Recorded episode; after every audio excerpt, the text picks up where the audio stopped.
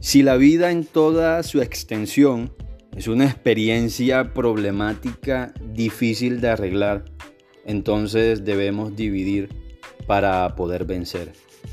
Si divides tu vida por años, los años por meses, los meses por semanas y esas semanas las divides por días, entonces aprenderás a resolver un problema a la vez. Y si nos detenemos y analizamos bien cuáles son esos recursos con los que contamos para resolver nuestros problemas, nos daremos cuenta que el único recurso seguro que tenemos es el día que estamos viviendo. El pasado ya no lo puedes arreglar y el futuro nadie te lo garantiza.